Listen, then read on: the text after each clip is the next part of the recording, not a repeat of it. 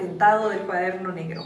Soy guatemalteca y quiero compartir con ustedes esta serie de relatos y poesía que escribí para dirigirme a ese sentimiento que muchas veces tenemos de estar aislados y de no pertenecer muchas veces en nuestro propio hogar, en nuestra propia piel, junto a las personas que nos quieren y son cuentos que tienen un tributo a eso, que tienen un tributo a las partes oscuras y hasta extrañamente hermosas de ser humano, tiene mucha sentimentalidad, pero también tiene mucho humor, mucho humor bastante negro. Entonces espero que lo disfruten y que me acompañen en la presentación de mi primer libro impreso, El atentado del cuaderno negro. Muchas gracias a Casa Sola Editores y espero verlos pronto.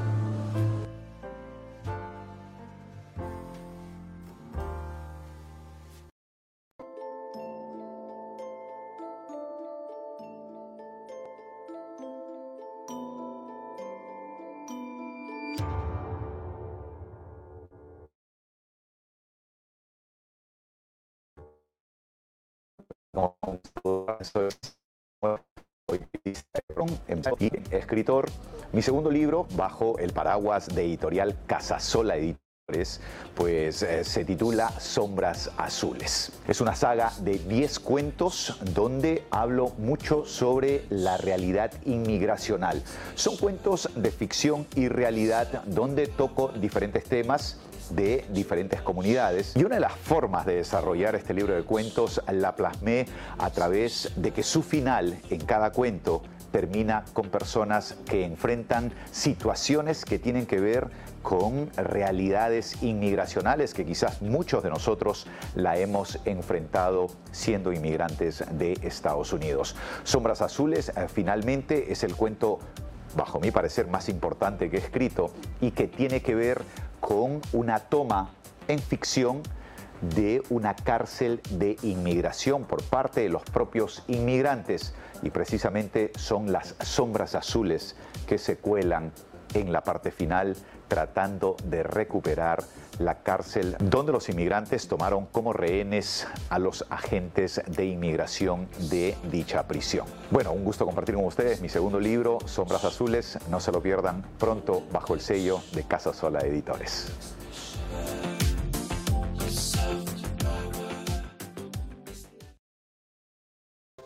Hola amigos, buenos días, soy Fabricio Estrada, soy hondureño. Nací en Sabana Grande, Francisco Morazán, en el año de 1974. En 1989 me trasladé a Tegucigalpa y diría que ahí empezó una gran explosión de entre realidad e intimismo e imaginación para escribir poesía y ahora narrativa. Durante todo ese tiempo he estado cohesionando los textos, los 12 textos que aparecerán en la era Prechuman y que Casasola Editores ha tenido a bien publicarme. Les invito a leer esta lectura híbrida entre la crónica, el cuento y la ciencia ficción, eh, que, en la que intento atrapar la violencia cotidiana, la violencia de fondo que como seres humanos nos atrapa en Honduras y obviamente hay cuentos también ubicados dentro de Puerto Rico, ahí los van a poder leer. Están invitados entonces a, explorar cómo fue la era pre-Schumann. Muchas gracias.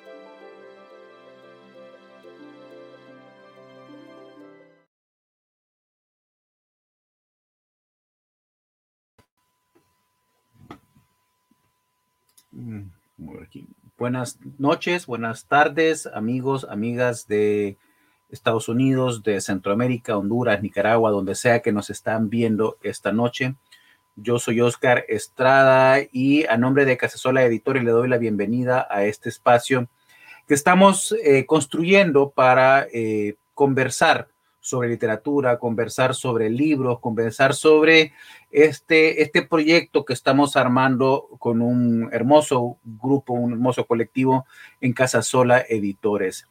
El día de hoy vamos a hablar sobre uno de los pilares de nuestro proyecto editorial y es la colección de clásicos centroamericanos. Eh, soy, creemos que una de que la literatura es una fotografía, una fotografía de un momento histórico específico como somos los humanos, ¿no? los humanos eh, vivimos, crecemos dentro de un universo que nos permite entender esta realidad eh, y la literatura nos permite interpretarla, nos permite explicarla, ¿no? Eh, pero esa realidad tiene, corresponde a este momento específico en el cual nosotros estamos viviendo. O sea, la, la literatura que se creará dentro de 100 años será muy distinta a la que estamos creando en este momento simplemente porque ellos estarán viviendo otra realidad. Pero eh, cuando leemos un libro tenemos esa, esa capacidad de poder eh, recoger ese momento histórico e interiorizarlo, interpretarlo de una manera como solo la literatura nos permite. Eso ha sido nuestro entendimiento con el proyecto de la colección de clásicos centroamericanos y a partir de ahí hemos ido construyendo, eh, ya son 10 títulos los que tenemos, que eh, creemos y son o deberían de ser parte de la columna vertebral de la literatura centroamericana en general, ¿no? Y, sobre eso hablaremos eh, con amigos que eh, sola Editores. Eh, tendremos a Roberto Carlos y a Javier Suazo Mejía, dos escritores y editores, eh, amigos personales también, con quien conversaremos un poco sobre este proyecto de los clásicos centroamericanos, pero más que el proyecto que estamos construyendo es hablar sobre la literatura temprana centroamericana y qué características tuvo y qué retos tuvo que enfrentar y sobre todo por qué ahora eh, sufre este peligro que eh, al final es como una de las pesadillas de todos los escritores de ser completamente olvidado la obra que nosotros invertimos. Vamos a dar entonces el paso a Roberto Carlos Pérez, ya eh, invitado regular. Roberto, ¿cómo estás? un gusto, un gusto y sobre todo hablar sobre esta, este pilar de Casasola con el que inició el proyecto de Casasola Clásicos Centroamericanos. Hola a la audiencia también. Roberto es autor de, entre varios libros, eh, eh, Rodrigo, el, relato del Cid, que es la última novela que estamos promoviendo precisamente sobre eh, el personaje del Cid Campeador, este personaje histórico y, mítico también de España en el siglo XI, en aquel momento cuando estaba tengo entendido, fracturándose ya el, el, el, el, el, califato, de califato, el califato de Córdoba, ¿no? Ya estaba fracturado. Sí. Estaba, ya estaba fracturado el califato de Córdoba. Sí. Entonces, eh, y a estudioso de la literatura clásica, estudioso de Rubén Darío, estudioso de Cervantes, ahora está trabajando y sufriendo un libro sobre, un, un ensayo sobre la tragedia, del cual en otro momento hablaremos.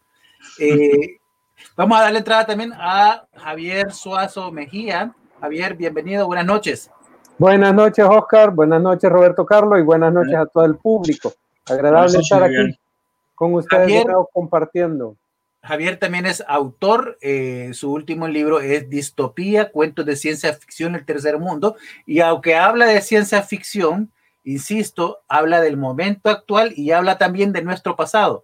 Y aquí donde queremos llegar en esta conversación esta noche, estableciendo que no hay una obra que surja aislada de ni la realidad en que vivimos ni de nuestra historia, ¿no? Y por eso es importante poder eh, conversar sobre estas cosas. Primero vamos a conversar un poco con, con Roberto hemos, traba, tra hemos trabajado ya, estamos en el tercer clásico que estamos trabajando con Roberto. ¿no? Tenemos 30% de la colección. Tenemos el vampiro de Froilán Turcios, eh, que confieso fue una de mis más grandes escuelas para aprender a editar. ¿no? El, el rigor que tiene Roberto eh, no lo tengo yo en, a la hora de mi trabajo, ¿no? Y tengo que aprender y, reconocer eso. Eh, el segundo es Breve Suma, un libro que, es, que creemos eh, se convertirá en uno de los referentes para entender la obra de Joaquín Pasos. Y, en este, y próximamente presentaremos el tercer libro que estamos trabajando con Roberto, que es el de Salomón de la Selva, el soldado desconocido, junto con Francisco Lario, con quien conversaremos en otro momento sobre esta obra. ¿no? Eh, con Javier hemos trabajado, eh, es La caída del águila. La caída del águila. También el prólogo, ¿no? Y eh, tuvo que estudiar para poder escribir el prólogo también El Problema, este otro libro que es como eh, una conversación que tienen estos dos autores a pesar de tener una diferencia de casi 30 años en entre una obra y la otra parece que hubieran sido escritas casi el mismo momento. Entonces vamos a comenzar con Roberto. Roberto, primero, ¿por qué crees vos que es importante como autores contemporáneos del siglo XXI, el año 2021, ¿no? Eh, y como lectores que somos también, ¿no? Eh, tener esta conexión directa con autores de hace 100 años, hace 120, hace 150 años, como es el caso de eh, A Vista de Pájaro, uno de los clásicos de la colección centroamericana. Bueno, hay que partir de la definición de lo que es un clásico, creo yo. Ha sido muy ambigua las definiciones que nos han dado, pero a partir de ciertas definiciones que nos han dado ciertos autores, ciertos estudiosos de la materia, como Italo Calvino, por ejemplo, el escritor, poeta, periodista italiano, él eh, decía que un clásico es un libro que nunca termina de decir lo que tiene que decir y que necesita relecturas y que, y que, y que, surgen redescubrimientos a través de las diferentes lecturas que se van haciendo. Es un libro que es tan contemporáneo como lo fue para la época en que fue escrito como para la nuestra. Y lo importante de, de un libro clásico, creo yo, que se considere clásico, es decir, que ha vencido la barrera del tiempo, eso es muy importante acotarlo también, es que nos deja un registro de la sociedad que se vivía en, este, que, que se vivía en ese momento no solo un registro histórico, sino también un registro lingüístico de cómo se hablaba en ese momento, de la agilidad que tenían. Por ejemplo, en, el primer clásico centroamericano, El vampiro, que da inicio a la literatura eh, fantástica en, Centroamérica, de Froilán Turcios, que lo editamos en 2013 con un magnífico prólogo de Helen Umaña, a quien le mando un saludo si nos está viendo, y que con, El vampiro eh, nos deja entrever cómo era la Honduras de principios del siglo XX, de 1910, ¿no? que fue cuando fue publicada la obra. Entonces, eso es un clásico. Un clásico es, es un libro simplemente que nos deja, eh, como dije, un registro eh, de lo que es la sociedad en ese momento y que nos habla, porque todavía sigue por la fluidez del lenguaje, por la claridad sobre todo, y que erige eh, en base a, a lo que dice las entidades nacionales.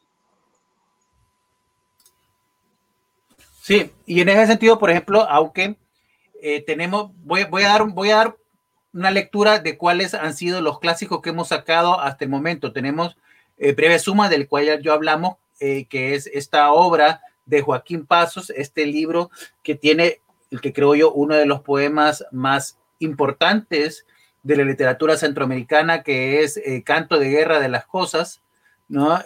tenemos El Vampiro, del cual eh, ha hablado eh, Roberto también, que es el inicio o uno de los, de las primeras novelas de literatura fantástica del escritor hondureño Froilán Turcios, un escritor que ha sido referente en la literatura hondureña, aunque el resto de la literatura centroamericana no lo conoce mucho, y hablaremos un poco por qué también. Tenemos eh, la novela A Vista de Pájaro, una, una novela interesantísima escrita en 1875 por Francisco La Infiesta. Francisco La Infiesta fue el ministro de Cultura de Justo Rufino Barrios, que Justo Rufino Barrios fue el que básicamente puso de presidente a Marco Aurelio Soto en Honduras, ¿no? Entonces era dentro del proyecto liberal, dentro del proyecto burgués de construcción de, nación, eh, eh, surge esta novela que trata de explicar Centroamérica 200 años después, ¿no? Gracias a, lo, que, lo que iba a ser Centroamérica en el futuro con el triunfo de la reforma liberal, con el triunfo de la revolución liberal, ¿no? Eh, a través de esta figura fantástica. Tenemos también Edmundo, una novela eh, romántica. Tiene todo, la próxima semana tendremos un conversatorio especial específicamente sobre el mundo, porque buscamos luego dar un tiempo a cada uno de estos libros para que nuestros lectores puedan conocerlo, ¿no? Eh, Edmundo cumple con todos los requisitos de la literatura romántica del siglo XIX de Europa. Eh, tenemos el problema eh, y la caída del águila, el problema de Máximo Soto Hall, hermano menor de Marco Aurelio Soto, la caída del águila de Carlos Gagini, que es quizás dos novelas antiimperialistas muy interesantes, El Evangelio del Amor, que es mi favorita, En la silla de ruedas de Carmen Lira. Ya hablaremos un poco más sobre esto.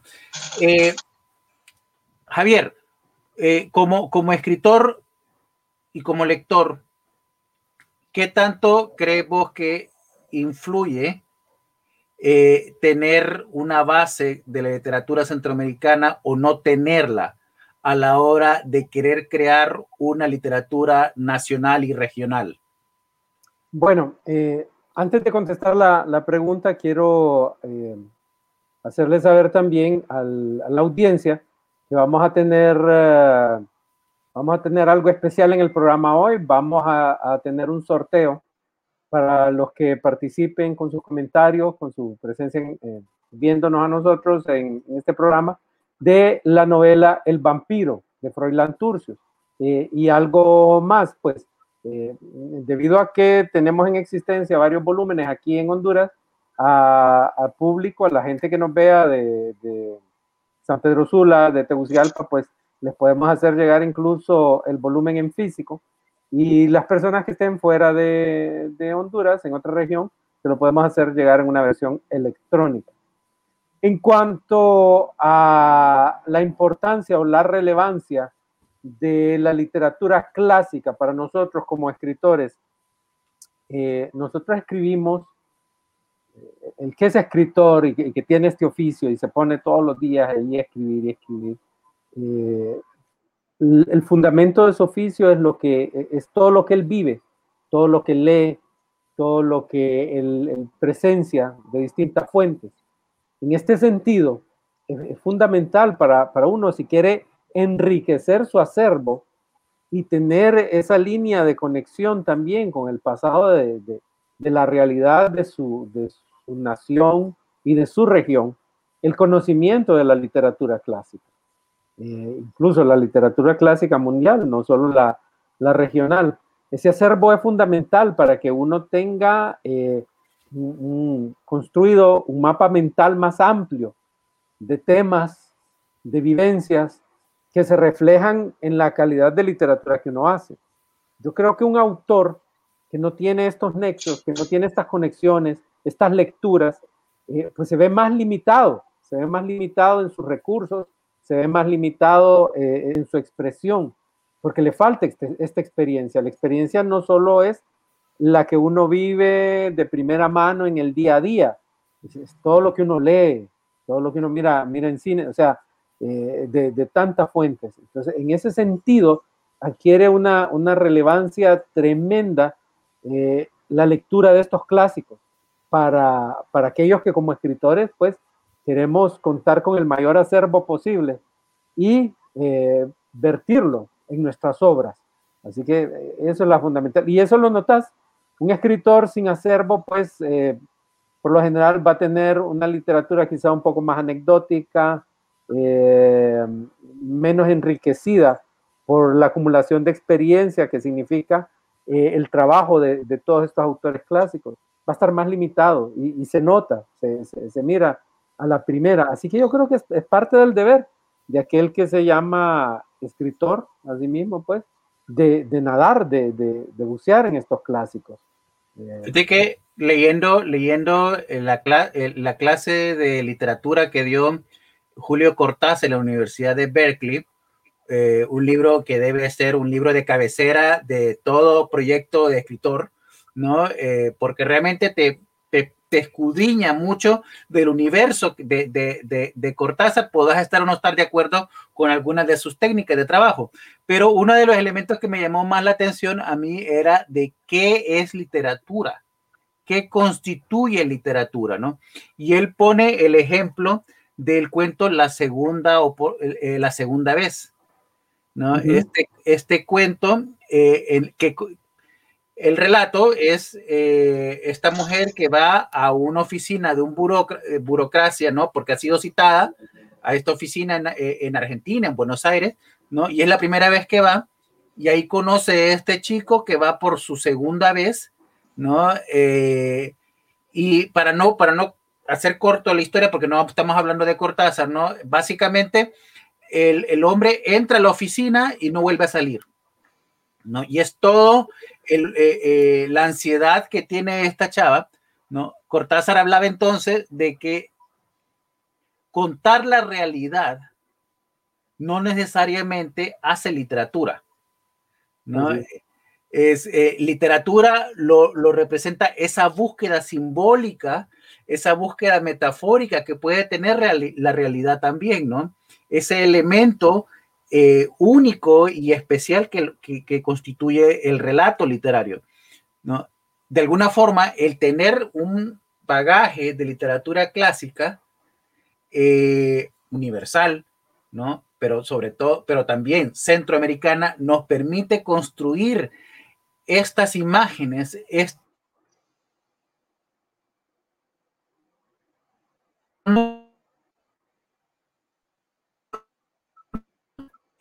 Eh, dicho esto, yo, tengo una pregunta para Roberto. Roberto, eh, ¿por qué crees vos que en Centroamérica nunca se logró crear una literatura regional? ¿no? Eh, a pesar de que tenemos grandes referentes literarios en todos estos países, conocemos muy poco, incluso como escritores. Yo conozco muy poco literatura salvadoreña, para dar solamente un ejemplo, ¿no? Y en Nicaragua no conocen la literatura de Juan Ramón Molina y, y, y, en Honduras no conocen la obra de Carmen Lira. Entonces, eh, eh, eh, estamos realmente aislados y desconectados no solo de nuestro presente, sino también de nuestro pasado. Yo creo que el único autor en Centroamérica que es conocido, no solo en Centroamérica, sino que va más allá, eh, va todo en, el, en todo el ámbito hispanoamericano, es Rubén Darío. Ese sería nuestro gran clásico. Y, eh, bueno, el, primer gran clásico, ¿no? Eh, claro, Miguel Ángel Asturias por el premio Nobel, Gabriela Mistral también. Ah, bueno, estamos hablando de Hispanoamérica. en Centroamérica específicamente, yo tengo mi propia hipótesis en todo esto la Casa de Contratación de Sevilla, que fue la entidad que creó la corona española para regular la comunicación entre las, entre las colonias, ¿no? Eh, se disolvió en 1790. Eh, todavía tenemos esa mentalidad.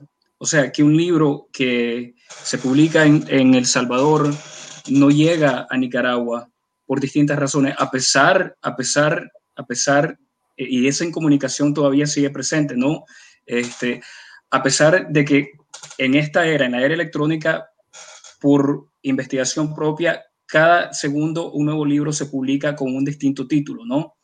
Entonces, la importancia de estos clásicos centroamericanos es acercar, cohesionar eh, a Centroamérica como una gran nación, como la soñó Rubén Darío, por ejemplo, que no, que no estemos desconectados, porque es, eh, no existió, por ejemplo, he hablado de Rubén Darío, pero Creemos que Rubén Darío es el único modernista que existe en Centroamérica. Ya vemos que no, está Froilán Turcio, Juan Ramón Molina, etcétera, etcétera. No, hay varios. No hubo modernismo, como decía José Emilio Pacheco, sino modernismos, ¿no? Yo creo que esa mentalidad que nos dejó la Casa de Contratación de Sevilla en Centroamérica todavía es más permanente, porque la independencia surgió mucho más tardía eh, en Centroamérica que en los países suramericanos, ¿no? y en México. Esa es una hipótesis, ¿no? Entonces, en el momento en que, la, en que los países se independizan, las naciones se independizan de la, de la, corona española, tienen el, eh, porque no estaban limitados el escritor a las tareas político-nacionales, de independencia y todo lo demás. Entonces empiezan a crear, pero empiezan a crear tardíamente en relación a los demás países, ¿no? Este, tenemos el ejemplo de Sor Juana, que ya era un clásico desde el momento eh, del virreinato, ¿no? De España.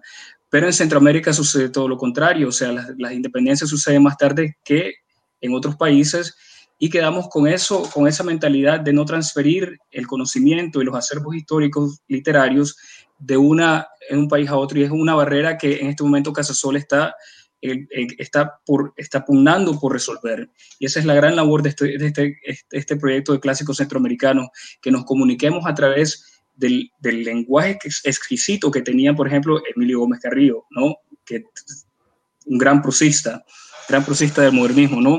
Que es, es muy desconocido, este, todavía sigue siendo un gran desconocido. Y en esa novela tan hermosa que tú editaste en Clásico Centroamericano, pues es importante en este momento, en este momento, en el siglo XXI, porque los clásicos centroamericanos son muy importantes, porque estamos compitiendo con los bestsellers. Que los bestsellers son como veletas, ¿no? Se van y se vienen, mueren inmediatamente. Enseñan mucho, es verdad, enseñan a narrar, pero no enseñan a escribir novelas.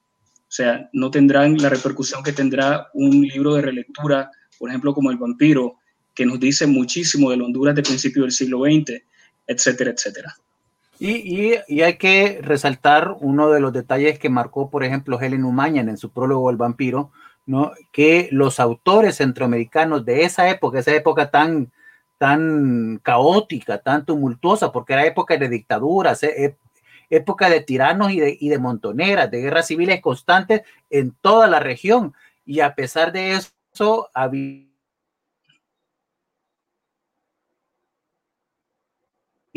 mucha eh, de, de, esa época había un, una gran hermandad, ¿no? Y se recibían constantemente porque nadie sabía cuándo le iba a tocar salir al exilio. Entonces, esas relaciones eran súper importantes porque salían para Guatemala, para Nicaragua, ¿no? El premio, el premio Nacional de Periodismo de Honduras eh, se da a que se llama, el, eh, era el papá de la, de la primera esposa de Rubén Darío. Eh, Rafaela Contreras. Sí, Álvaro Contreras, ¿no? El premio Álvaro, Contreras.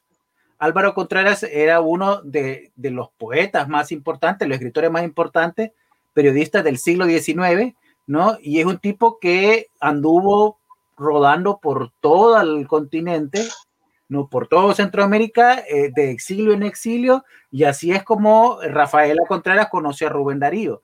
Entonces, esa, esa, esa relación era muy importante porque ellos sí reconocían también que, y, además, creo yo, era un proyecto, eh, un proyecto de generación, de construir estos elementos centroamericanos unificadores de la identidad nacional. ¿no? Eh, Javier, ¿por qué crees que eh, que los gobiernos abandonaron ese proyecto. Eh, estamos hablando de que te, escucho que te río porque sentís como que te hice la pregunta así, bro. A ver. No, pero es que es, que es eh, mira, es evidente. Hay una, hay una invisibilización general de la, de la labor del autor tanto eh, hoy en día en lo contemporáneo como en lo clásico. Y, lo clásico se enseña en la, en la, academia y en la escuela de una manera demasiado superficial, que no, que no, se ahonda. Eh, hacen falta estudios más profundos de la labor de los clásicos y no digamos de lo contemporáneo. Lo contemporáneo es una invisibilización total, pero es porque sigue una agenda muy clara de los que están en el poder y de los que conducen eh, las riendas de estas naciones.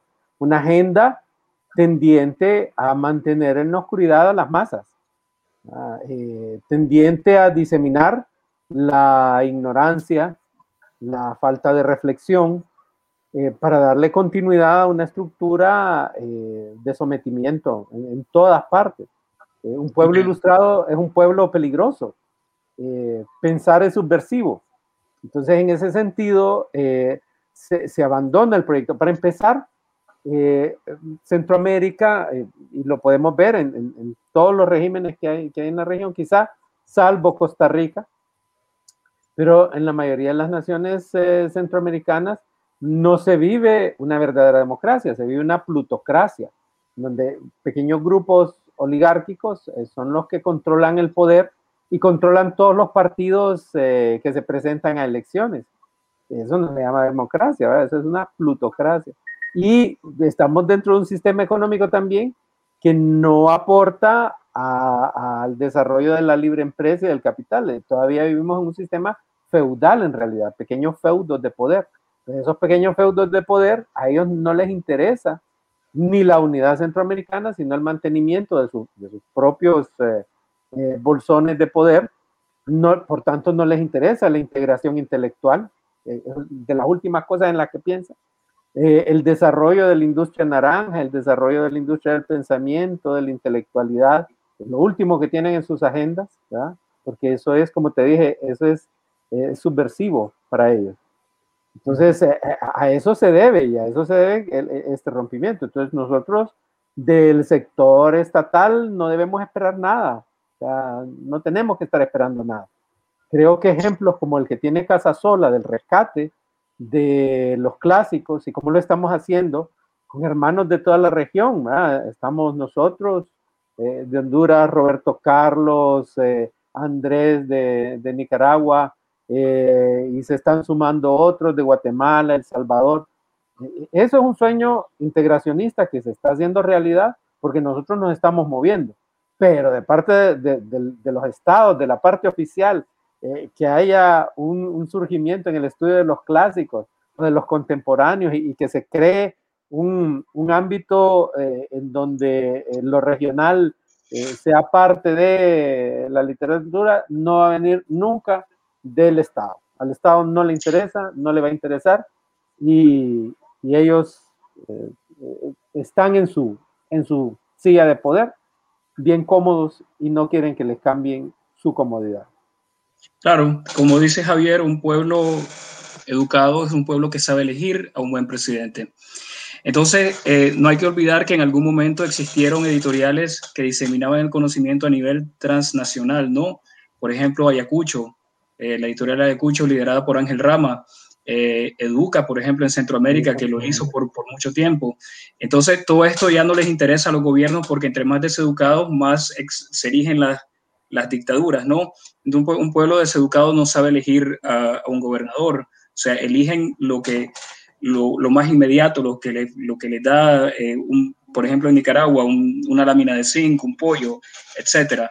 Entonces, eh, la labor de, es inédita, la labor de, de Casasola en este, en este proyecto clásico centroamericano es cohesionar el pensamiento centroamericano a raíz de sus clásicos, pero son clásicos que habían desaparecido, porque por ejemplo, para rescatar el, para rescatar el vampiro, eh, tuvimos que ir a la Biblioteca del Congreso aquí en Washington, Oscar y yo, a ver la edición parisina y notamos erratas por todos lados desde la edición principal de la edición príncipe, ¿no?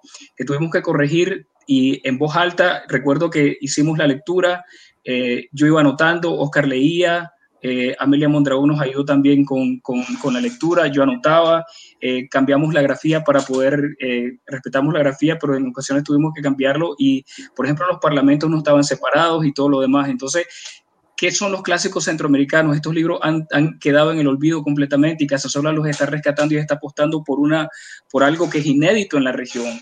Es poner a, dialogar a todos los países por medio de sus letras, por esos libros fundacionales. Eso es muy importante, son libros fundacionales, son libros que hay que leerlos porque nos hablan todavía hoy, y nos dan un lenguaje exquisito, que es uno de, los, de las, de las este, de las características de un, de un, de un clásico, que el lenguaje nos hable todavía, porque el Quijote nos habla como nos sigue hablando?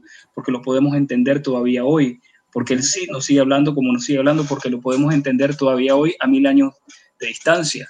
Y porque sigue resonando a ciertas preocupaciones que están permanentes, ¿no? Ciertas preocupaciones que son, que, que, que, que siguen vigentes, ¿no? Las preocupaciones de, de, de, de, del mundo, por ejemplo, del el, sujeto frente a la injusticia del Estado, ¿no? Que encierra esa novela es eh, el personaje frente a un ambiente autócrata, ¿no? Dictatorial, oscuro, que, donde la justicia no existe, ¿no? Esas preocupaciones siguen vigentes en las generaciones actuales. Déjenme contarles, por ejemplo, esta semana, yo tenía años de estar buscando una novela que nunca había leído porque no la había podido encontrar, ¿no? Se llama Viaje a Ipanda, de Rafael Arevalo Martínez, que fue publicada en 1932, creo, ¿no? Eh, y no existe copia de esa novela, no existe copia, ni en Guatemala la puede conseguir,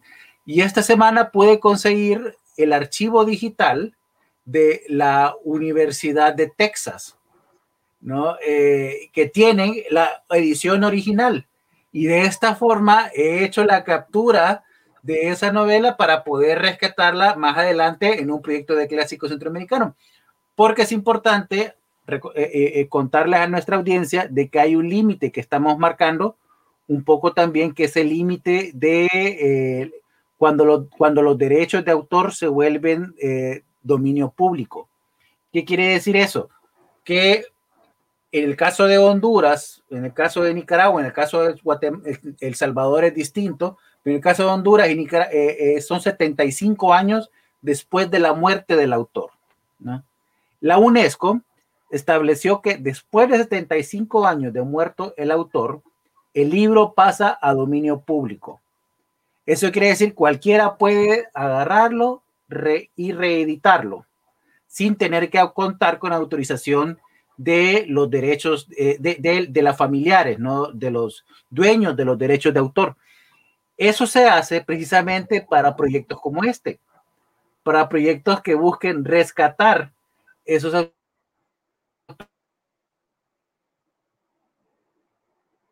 que literatura. Me dicen que se me va la señal por momentos, pido disculpas, problema de vivir en el tercer mundo también. Eh, entonces, no, pero, por ejemplo, yo, yo pongo un ejemplo. ¿Cuántos de nosotros hemos leído, por ejemplo, libros de eh, Rafael Elodoro Valle actualmente? Actualmente, eh, pocos, quizás los que tienen acceso a aquellos, aquellos, libros, pero es uno de los autores más importantes de, de, de su generación, ¿no? Eh, como lo es Marcos Carías Reyes, por ejemplo, con Trópico o o Cuentos de Lobos o La Heredad, estos libros que están olvidados y que mientras no los rescatemos no podemos saber qué, eh, qué, qué, preocupaba a esas generaciones que nos sigue preocupando todavía. ¿no? Javier, una, una, un caso particular fue tu, eh, tu trabajo en, en eh, La caída del águila, el prólogo de La caída del águila, te tocó leer, para poder hacer el prólogo, te tocó leer esta novela del problema de Máximo Sotojal, que eh, yo, yo le llamo novelas espejo, porque la caída del águila es respuesta eh, a eh, el problema. ¿Qué, ¿Qué características tiene esta novela? Si nos puedes contar un poco. Bien, y, y, esta es la parte peculiar, interesante y riquísima sobre la lectura, el estudio de los clásicos. Eh, ambas eh, se sitúan enfrente de lo que es la penetración del el imperio norteamericano en la región. El auge de la doctrina Monroe, que promulgaba que América tenía que ser para los americanos, pero en la, en la verdadera traducción era para los estadounidenses. No para los americanos. ¿ah? Y en ese sentido, eh, ya teníamos, ya en, en, el caso de Máximo Soto Hall, todavía estaba por ocurrir, pero para Carlos Gagini, autor de La Caída del Águila, ya había sido él eh, testigo de la intervención de los marines norteamericanos en Nicaragua para el caso, de cómo las fuerzas estadounidenses estaban manipulando la política de la región. Entonces los dos se sitúan enfrente de esa situación. La intervención norteamericana bueno, en Centroamérica. En el caso de eso, en el caso de Sotojal, eh, viene después de la guerra hispano-estadounidense, en 1998, ¿no? Un momento que marcó culturalmente muy fuerte para América Latina. En el caso de Carlos Ganini, es ya con la, con, con, con, el, con la guerra de Sandino en contra de la invasión norteamericana. Entonces, son dos casos distintos, pero están los dos reflejando al imperio norteamericano. Exacto, y, y, y, y, de forma muy apasionada lo reflejan, nada más que la, la, óptica de cada autor es distinta. En el caso de Máximo Soto Hall, está más, más impregnado de romanticismo y todo, mira como inútil toda resistencia ante el dominio norteamericano. De hecho, el, el, héroe de Soto Hall es un héroe trágico, con un destino trágico frente al, al avasallador eh, empuje norteamericano para hacerse de la región, representado por una locomotora que viene a toda velocidad contra el héroe en su caballo, que es más, eh, más criollo, más romántico, completamente. y todo romántico, y, el héroe, el héroe es más, uh, más reactivo que propositivo. En, en, cambio, Carlos Gagini es una visión totalmente distinta.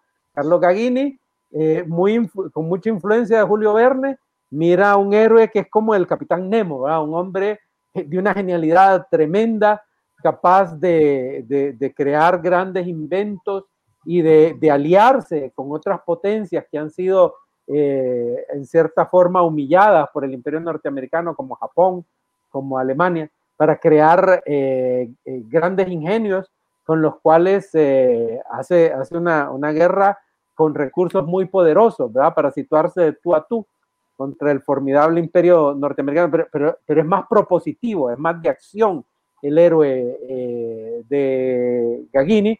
Y, él, y, hay, todo, hay todo un discurso además anticolonial. Así es. Gagini, clama al final de las colonias. Y en cierto sentido, eh, muy humanista, sobre, sobre el, el, plano del respeto a los derechos humanos, la libertad del individuo, y algo que me gusta a mí, porque yo soy un poco libertario en, mi pensamiento, incluso eh, Gagini promulga algo en contra de la centralización absoluta del poder, ¿verdad? Y de, de, de, evitar que, que, nadie vaya a ser un imperio totalitario contra los demás.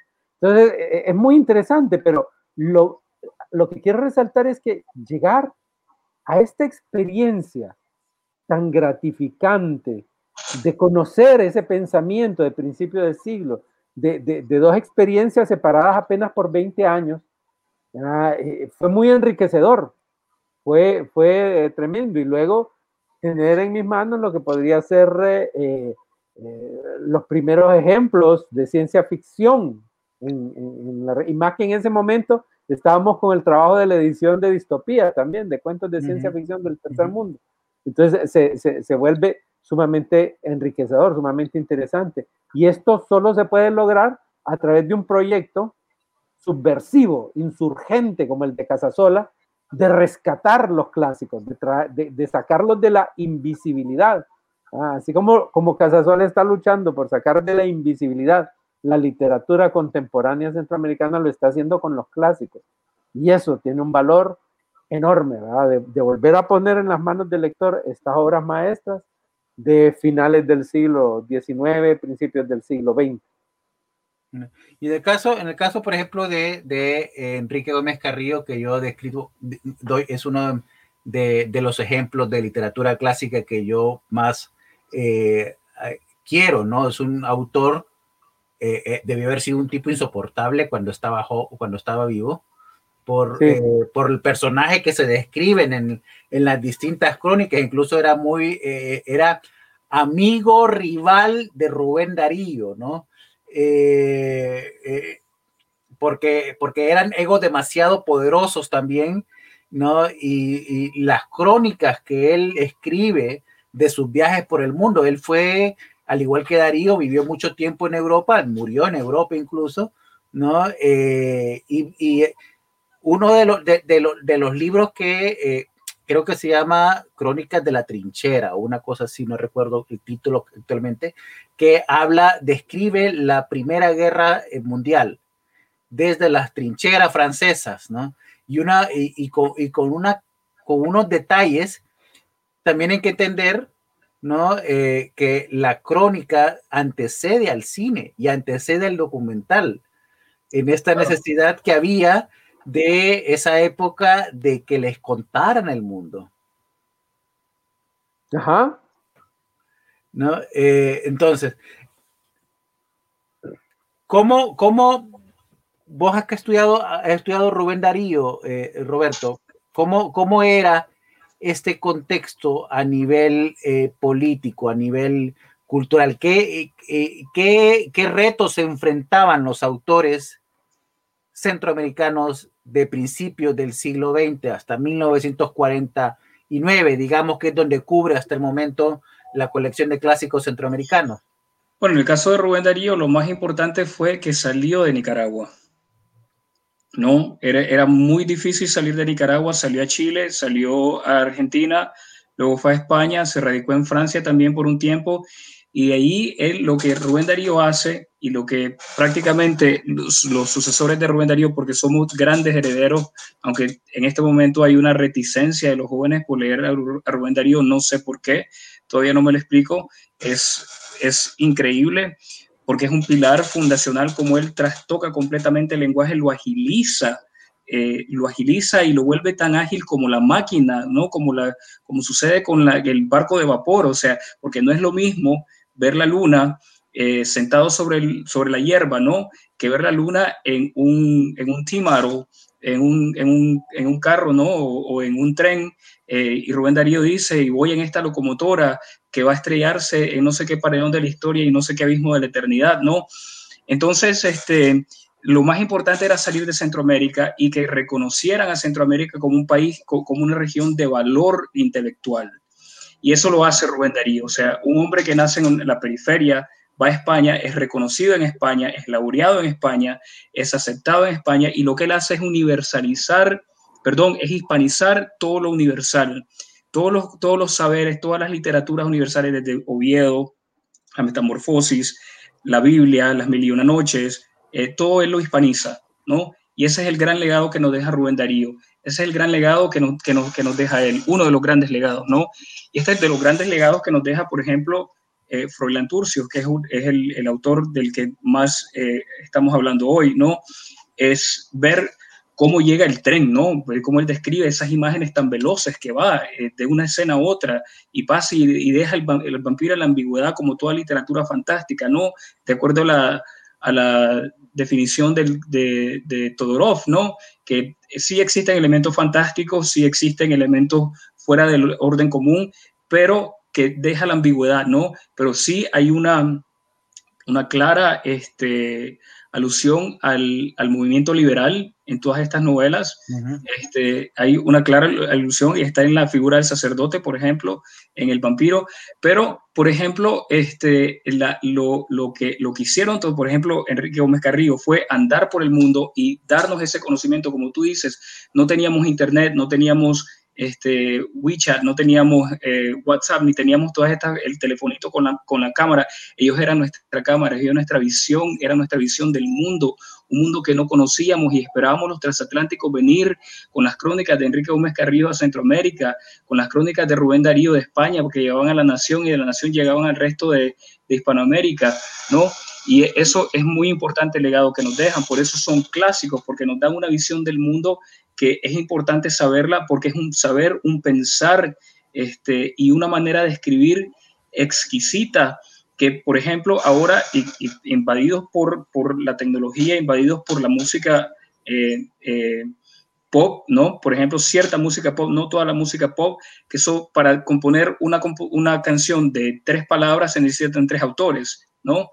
El Quijote fue escrito, por ejemplo, que es un gran clásico, el gran clásico de la literatura centroamericana, sin una mano eh, habilitada, ¿no? Sobre el lomo, cobrando impuestos, sobre el lomo de un, de un, de un, de un, de un, eh, eh, de un este, de una mula, de un, de un, de un burro, ¿no?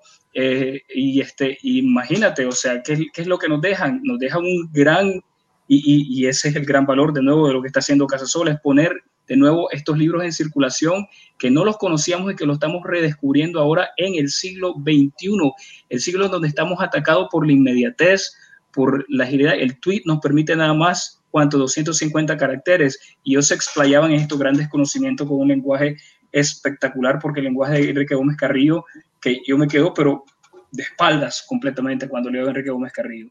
Es que es un lenguaje que uno se babea, o sea, ¿cómo ojalá pudiera escribir yo así, o sea, qué fácil suena, qué fácil suena una crónica de Darío, qué fácil suena esta novela de, de, de, Froilán Turcios. Y ese es el modelo que, queremos que los, los jóvenes, por ejemplo, esta es una apuesta para los jóvenes también, eh, hay que recordarles, es una apuesta para que ellos regresen a sus mismas raíces, las raíces fundacionales de cómo se fundan las naciones, porque hay que recordar lo que dijo Balzac, la novela es la historia privada de las naciones y a través de estas, de estas novelas podemos ver qué es lo que sucedía en Centroamérica, que estaba mucho más cohesionado, como dice Ellen Umaña en ese magnífico prólogo, donde dice que se sentaban en las tertulias, por ejemplo, tenían la habilidad de conversar sin llegar a la enemistad. Ahora uno se, crea enemistades en Facebook absurdas, ¿no? Y ellos, y ellos podían dialogar, y ellos podían dialogar en, en, un, en un, sistema dialéctico completamente en el café, ¿no? Es decir, bueno, yo no estoy de acuerdo contigo, pero vamos a seguir charlando sobre esto porque esto me interesa, a la manera de, de los griegos, ¿no? A, veces se agarraban a tiros también, Roberto. Hay varias historias ahí donde se agarraban a tiros también. Quiero, quiero, bien apasionado. Pero permítame, permítame, solo un paréntesis, porque esto, esto es importante. Eh, se está llevando ya a cabo el sorteo con las personas. A ver, explícanos eso. ¿Cómo, ¿Cómo está ocurriendo eso? Ok, las personas, que han, las personas que han ingresado a este conversatorio que tenemos el día de hoy que nos están observando y que ha quedado registrado su, eh, nombre ahí.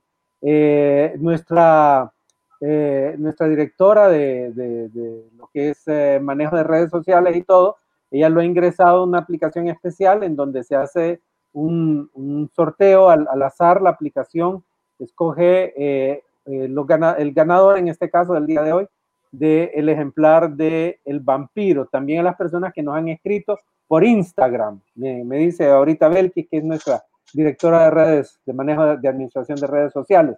Así que se está llevando a cabo el concurso y en breve, en otra pausita dentro de un par de minutos, les damos el nombre del ganador.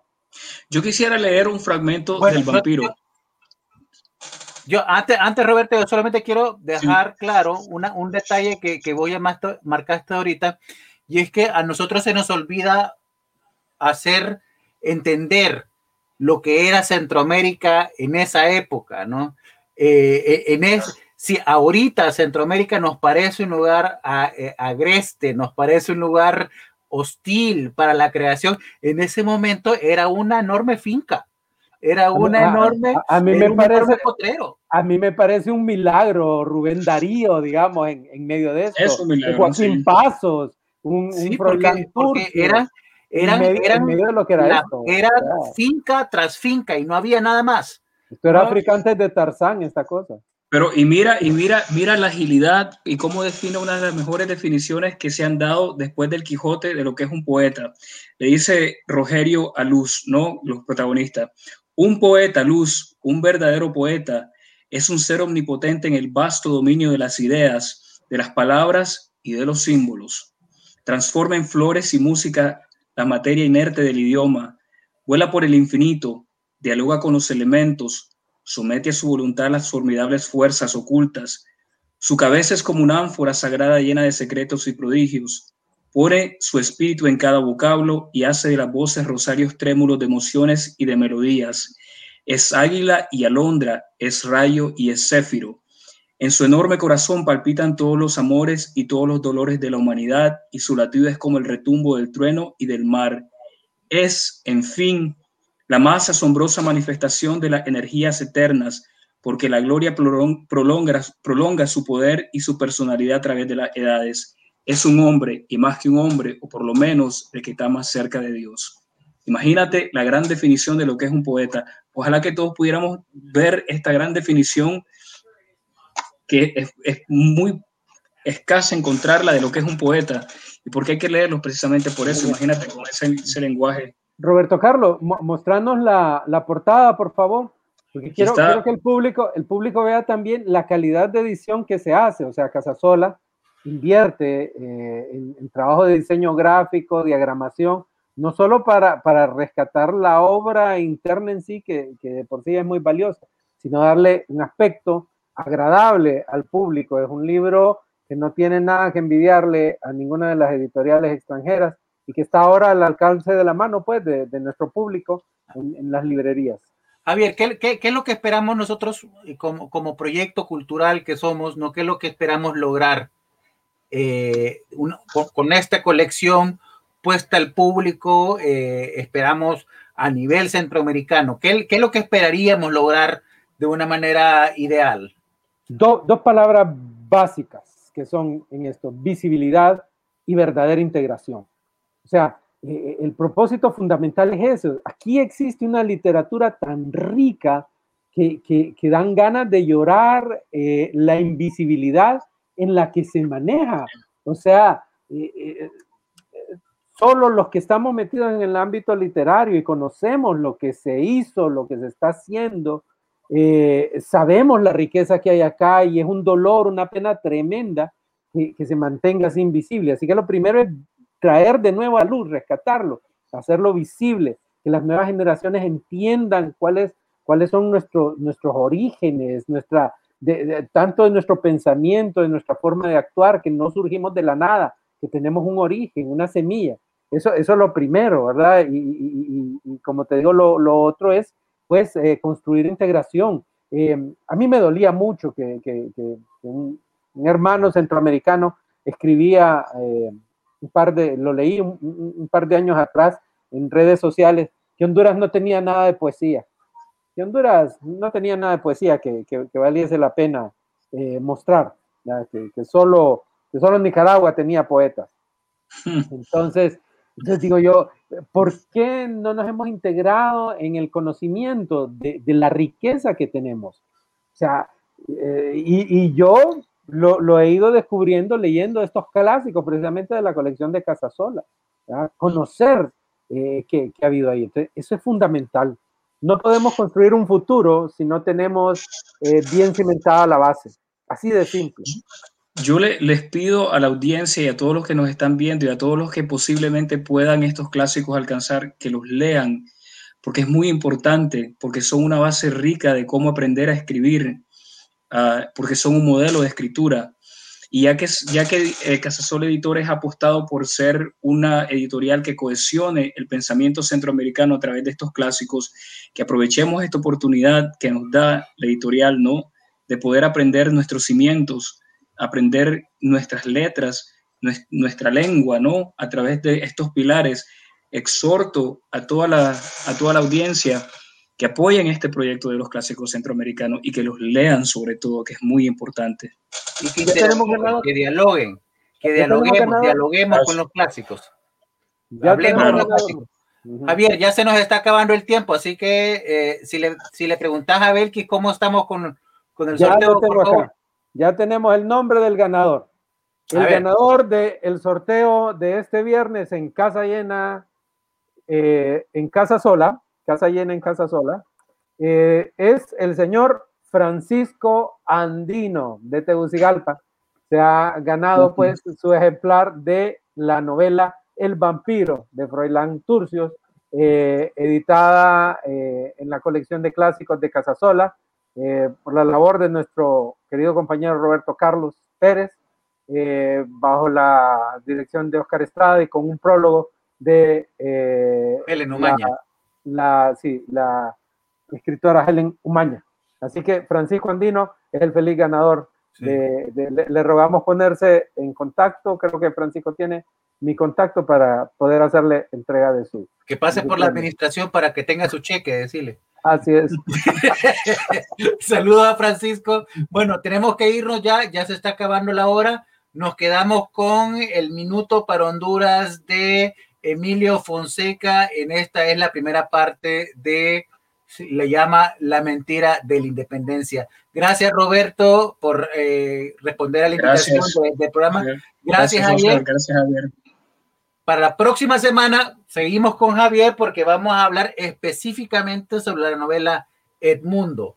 Así que están todos invitados para seguir esta conversación sobre los clásicos centroamericanos la próxima semana sobre esta novela que ocurre en el año 1865, que la novela fue escrita en el año 1895, creo yo, eh, y ocurre en la época de la dictadura de Carrera, ¿no? En Guatemala.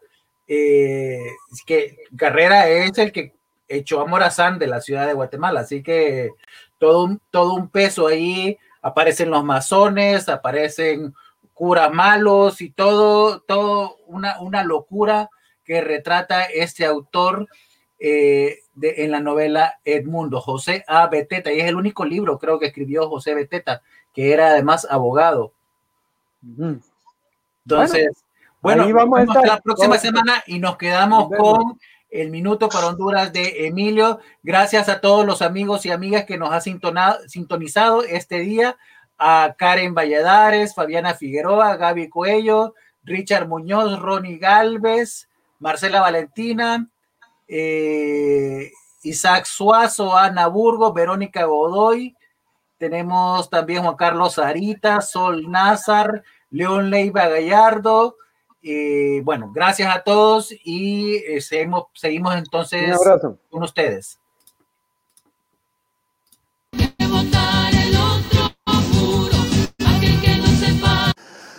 La farsa de nuestra independencia, primera parte. Hace unos pocos días comentábamos cómo la verdad sobre la independencia centroamericana estaba oculta a plena vista, cuando recordábamos la frase del acta que dice que las consecuencias de la independencia serían terribles en el caso de que la proclamase el mismo pueblo. El amigo Oscar Estrada nos aporta hoy datos puntuales a los que ruego poner atención. La independencia de Centroamérica, conseguida con apenas esfuerzo el 15 de septiembre de 1821, esconde un oscuro y siniestro pasado y no es lo que se nos ha estado enseñando por casi 200 años en las escuelas, colegios y universidades del país. Erróneamente se nos ha vendido la idea de que los pueblos centroamericanos lograron una independencia genuina, ocultando la fuerza objetiva de los hechos.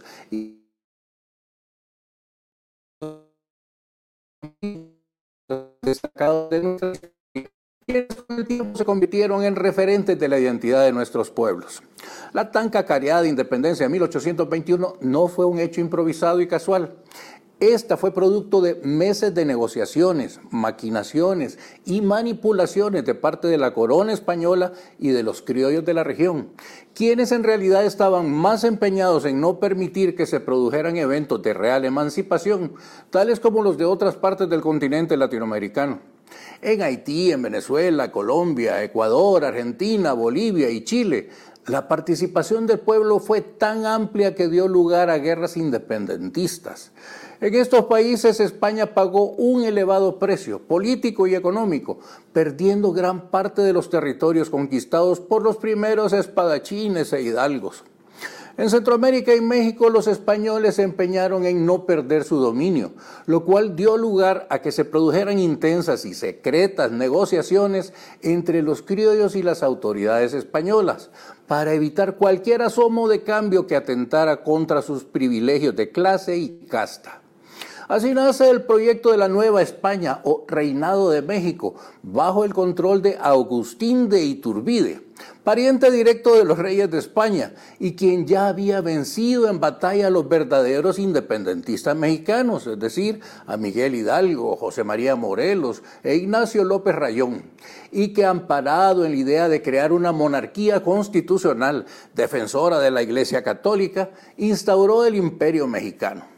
Iturbide fue proclamado emperador en mayo de 1822, pero sus maniobras para lograr esta condición venían de antes. Es tanto así que desde principios de 1821 se realizaron negociaciones entre los criollos mexicanos, alineados en el proyecto de la Nueva España, y la clase criolla centroamericana, representada por la familia que por entonces controlaba económica, religiosa y políticamente la región, los famosos Aicinenas. Los movimientos independentistas en Centroamérica nacen a partir de 1805 en El Salvador, donde se produjeron las primeras manifestaciones de esta índole. El supuesto fuego independentista se extendió a Nicaragua y Honduras en 1808, 1810 y 1812 respectivamente. Paradójicamente es Ramón Guzmán, un español, quien encabeza este movimiento en Honduras en 1810 en este año hubo algunas conspiraciones aisladas contra el poder de la corona española, las cuales fueron rápidamente desarticuladas por las autoridades peninsulares en complicidad y complacencia de gran parte de la clase criolla. Hasta aquí llegaremos por hoy. Mañana seguiremos explorando este nuevo camino. Están todos invitados a visitar mi página de YouTube, Un Minuto con Honduras, y porque de todo esto saldremos adelante. con Honduras en el corazón ahora. Usted también lo sabe.